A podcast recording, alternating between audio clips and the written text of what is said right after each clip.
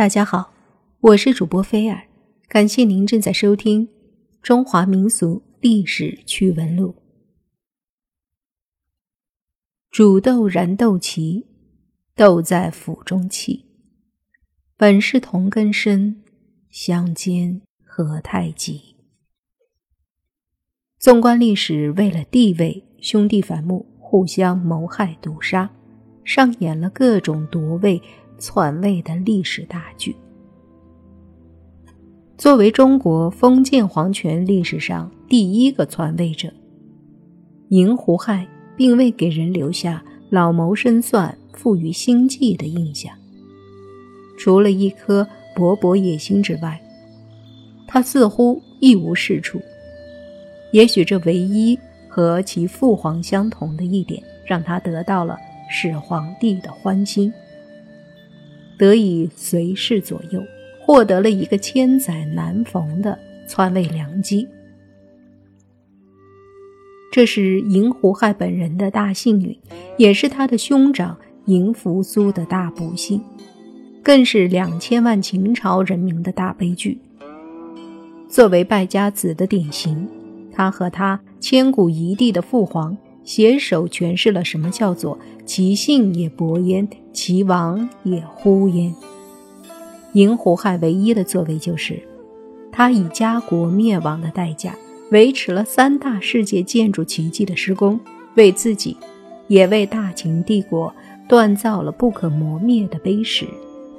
一面刻着秦颂，一面刻着墓志铭。王莽作为西汉皇室外戚。承汉朝外戚掌权的传统，他从外戚逐渐走上权臣的道路。王莽为人谦逊，礼贤下士，并且有大义灭亲的品德，因此一步步的从一个普通的外戚子弟上升为权臣家族的掌门人，最终凭借极高的美誉度，以不流血宫廷政变的形式，成为中国封建皇权时代第二个地位的篡夺者。王莽是中国历史上著名的改革家，他的新政权只存在了十四年，之所以如此短命，主要归功于他那大胆而又失败的改革。按照成王败寇的原则，王莽成为历史上臭名昭著的人物，伪君子品牌的形象代言人。如果王莽在他篡位之前死去，恐怕会成为良相贤臣的楷模。也说不定。八百年后，一个叫做白居易的诗人就为此感叹说：“相使当初生便死，一身真伪复谁知？”曹丕作为东汉皇室外戚，曹丕继承了父亲曹操的家业，成为东汉末代权臣。由于遗传的缘故，曹子桓。在文学上略有知名度，不过他最有名的地方却是因为妒忌弟弟曹植而留下逼其臣七步诗的花絮。曹丕缺乏王莽的美誉度，但作为东汉政权实际上的最高领导人，他取代终身傀儡汉献帝也是顺理成章。作为第三个皇位篡夺者，曹丕继承发扬了王莽。不流血政变的改朝换代方式，不过曹丕似乎比王莽更应受到责难，因为他的受害者汉献帝已是成人，在心理上受到的伤害肯定远远超过不懂事的两岁儿童孺子婴。幸运的是，其父曹操代他分担了大部分恶名，以致曹丕在道德方面受到的指责远远少于伪君子王莽。充其量只能赢得真小人的声誉。司马炎，年轻的司马炎在篡位方面缺乏新意。作为曹魏司马氏权臣家族的第三代掌门人，他理直气壮地重演了前代君主曹丕的旧戏。但是，这个成就大部分要归功于他的祖父司马懿。伯父司马师和父亲司马昭，司马炎自己的成就就是三国归晋，中国封建皇权时代第三位统一者的名誉，远比第四个篡位者要好听得多。然而不幸的是，司马炎时代的古汉族已经演变到了腐朽衰落期，他本人也毫无例外地成为了腐化堕落者的典型。在他把他的国家和子民近乎天意的委托给弱智的太子司马衷之后，古汉族的末日审判无可挽回的加速降临了。在古汉族衰亡期的几个篡位者中，篡夺东晋的刘裕得以入选，是有充分的理由的。与王莽、曹丕和司马炎这几位前辈不同。刘裕并非出生于豪门，相反，他的出身很低贱，他的权势和地位完全由他自己一手建立，没有任何老本可知。刘裕也是自汉高祖刘邦以后第一个出身庶民的皇帝。刘裕的出现具有重大的历史意义，他由军界进入政界，继而登上权力巅峰的发家史。对后世掌握军权的野心家，具有不可估量的榜样效应和示范作用。最明显的一个例子就是，仅隔了五十九年，刘裕建立的宋王朝就被一个名叫萧透澄的武将所篡夺。在其后长达一百多年的时间，甚至更漫长的岁月，中国的大多数政权更替按照刘裕制定的规则演进。需要对刘裕做出严厉谴责的是，这个武夫出身的皇帝开创了流血政变的先河。在他之后，篡夺者在剥夺受害者的皇位之余，顺带剥夺其生存权，成为刘裕法则一个必不可少的附件。杨坚在历经东晋十六国至南北朝长达两百七十二年的。黑暗岁月后，衰老的古汉族留在东南的一聂，在统一车轮碾过之后宣告死亡。与此同时，新生的混血汉族随着新的统一国家的出现而迅速成长。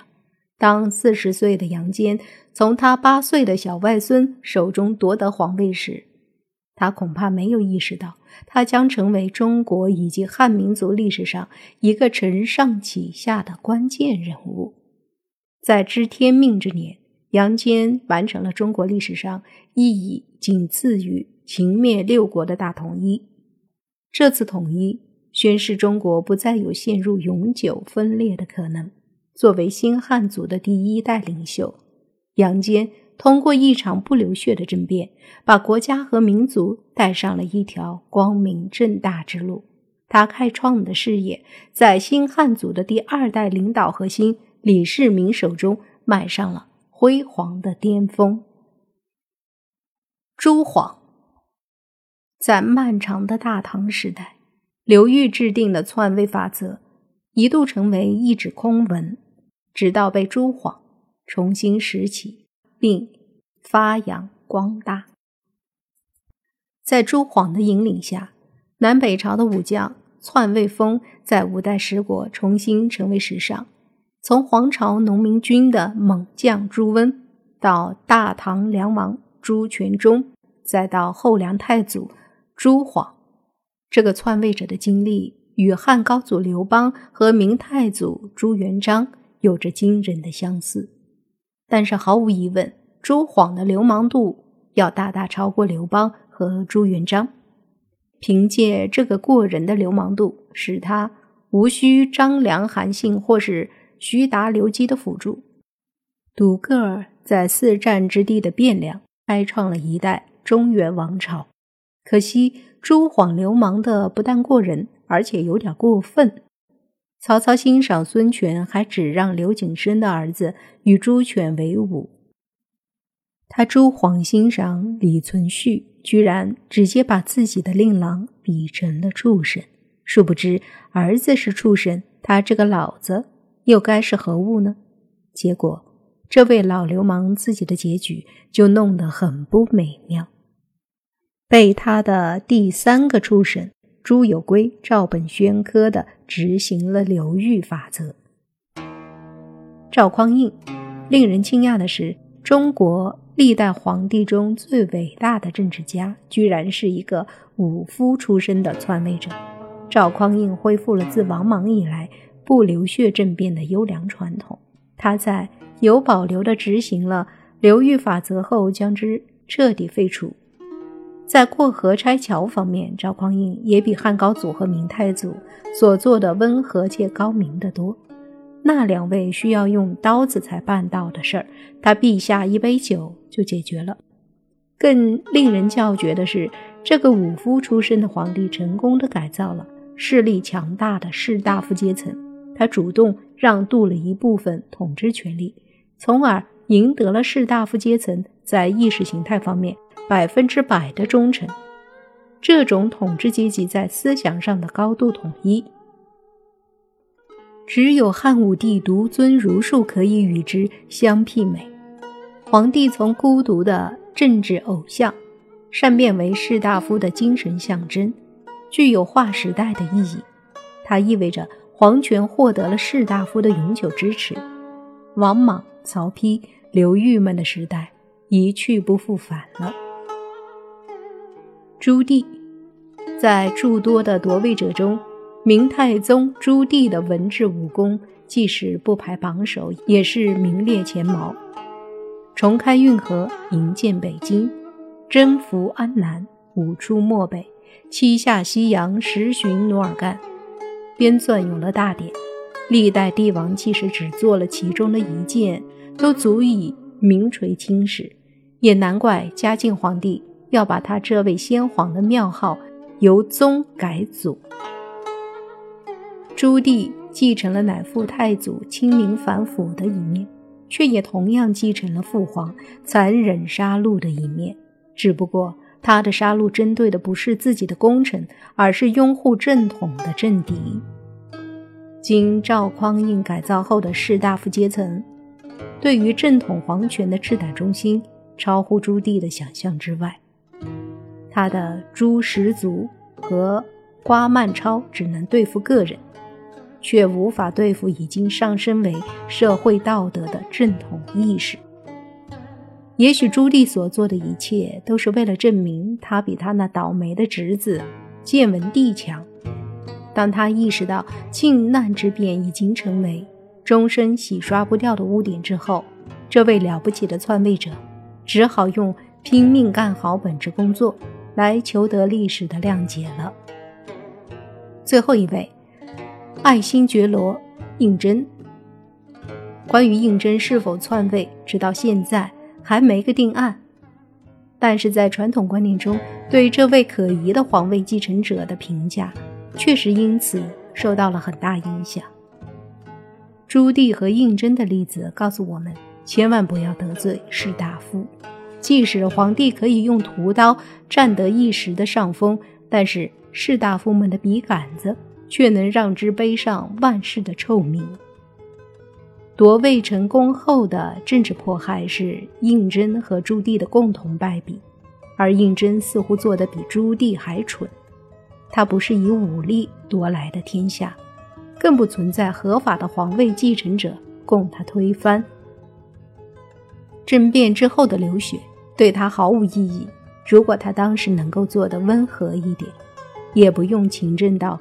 以身殉职来给自己证明了。